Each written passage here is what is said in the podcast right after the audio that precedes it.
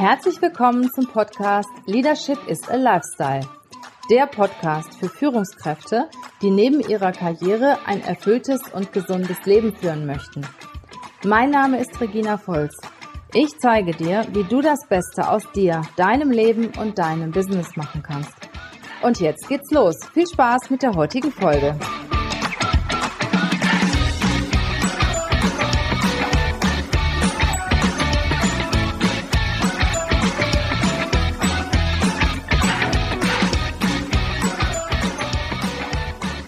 Führung ist eine richtige Wissenschaft. Mit Führung kannst du ganz viel erreichen, mit guter Führung.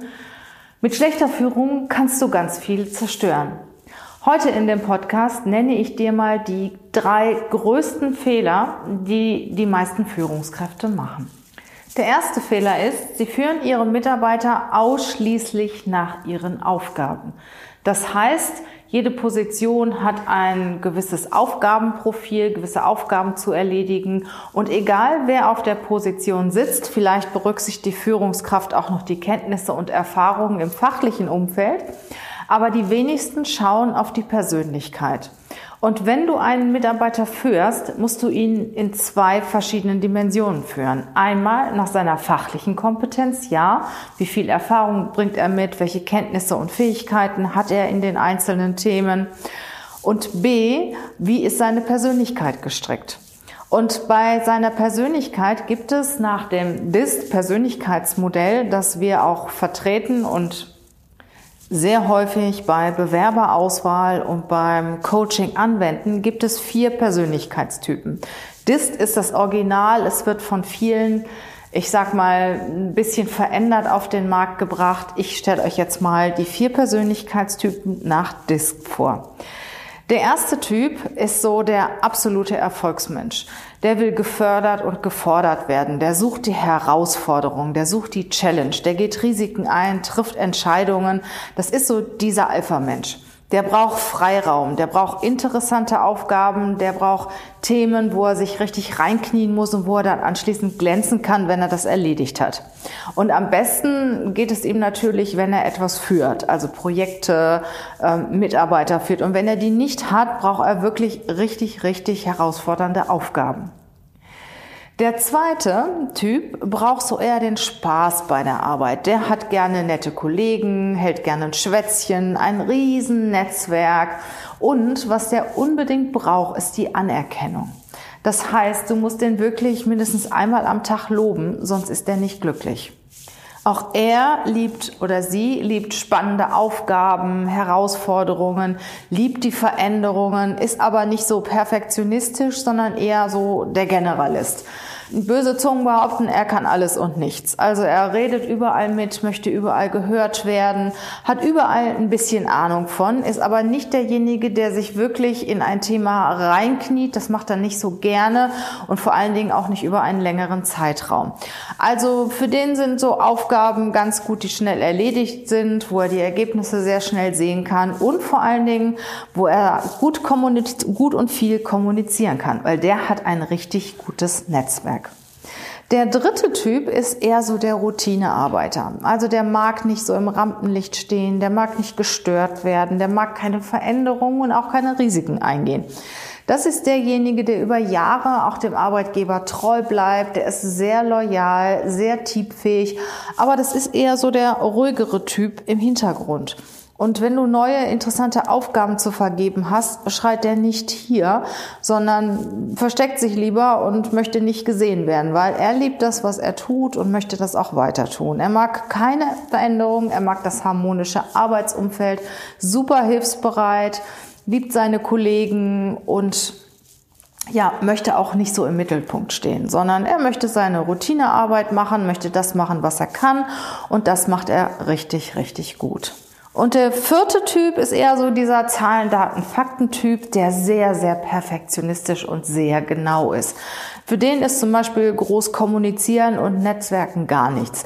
Der möchte sich gerne mit seinen Zahlen irgendwo in ein Kämmerchen einschließen und ja auch sehr genau und im Detail arbeiten. Wenn er eine Präsentation macht, hat die ganz, ganz viele Seiten, ganz klein geschrieben und schwer zu lesen. Das ist derjenige, der sein Wissen gerne auch unterbringt und wenn er etwas präsentiert, das natürlich auch bis ins letzte Detail allen mitteilen möchten.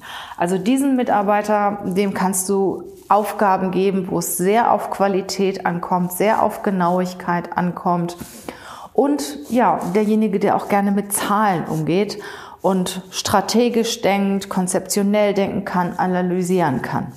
Das waren mal so grob die vier Persönlichkeitstypen, die man schon in der Führung berücksichtigen muss. Es kann ja auch nicht, wie du dir sicher vorstellen kannst, jeder mit jedem.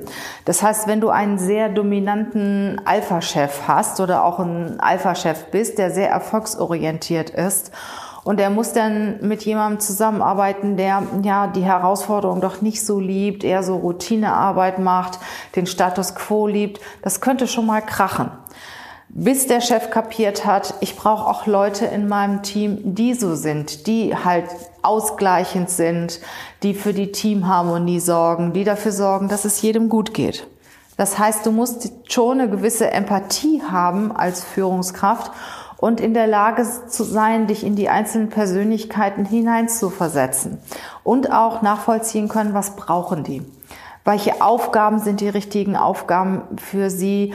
Welche Anerkennung brauchen sie von, von dir? Inwiefern musst du sich um sie kümmern?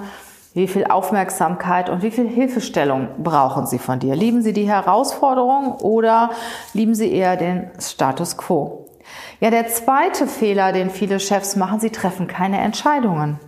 Sie schieben das vor sich hin und wägen ab, nämlich A oder B, auch am besten gar nichts und schieben wichtige Entscheidungen lange vor sich hin. Und da sind die Mitarbeiter natürlich tierisch genervt. Sie möchten, dass es weitergeht in ihrem Bereich, in, ihrem, in ihren Projekten, dass der Chef sich auch einsetzt für die einzelnen Aufgaben, für die Projekte, Entscheidungen trifft, damit es weitergeht. Und wenn der Chef sich Entscheidungen von dem Chef über ihm einholen muss, dann muss er das auch tun. Das heißt nicht etwas aussitzen, sondern wirklich aufstehen, Entscheidungen treffen oder dafür sorgen, dass andere Entscheidungen getroffen werden. Also als Chef musst du schon klare Entscheidungen treffen. Und wenn auch mal eine Entscheidung falsch ist, so what? Also zehn Entscheidungen getroffen und ein oder zwei davon falsch ist immerhin noch besser als gar keine Entscheidung getroffen. Da kommst du nämlich keinen Schritt weiter. Und der dritte Fehler, den sehr viele Führungskräfte machen, sie geben kein Feedback an ihre Mitarbeiter. Sie schieben das immer und denken, ach, da muss ja ein großes Gespräch führen und ich habe doch jetzt mit dem Tagesgeschäft so viel zu tun.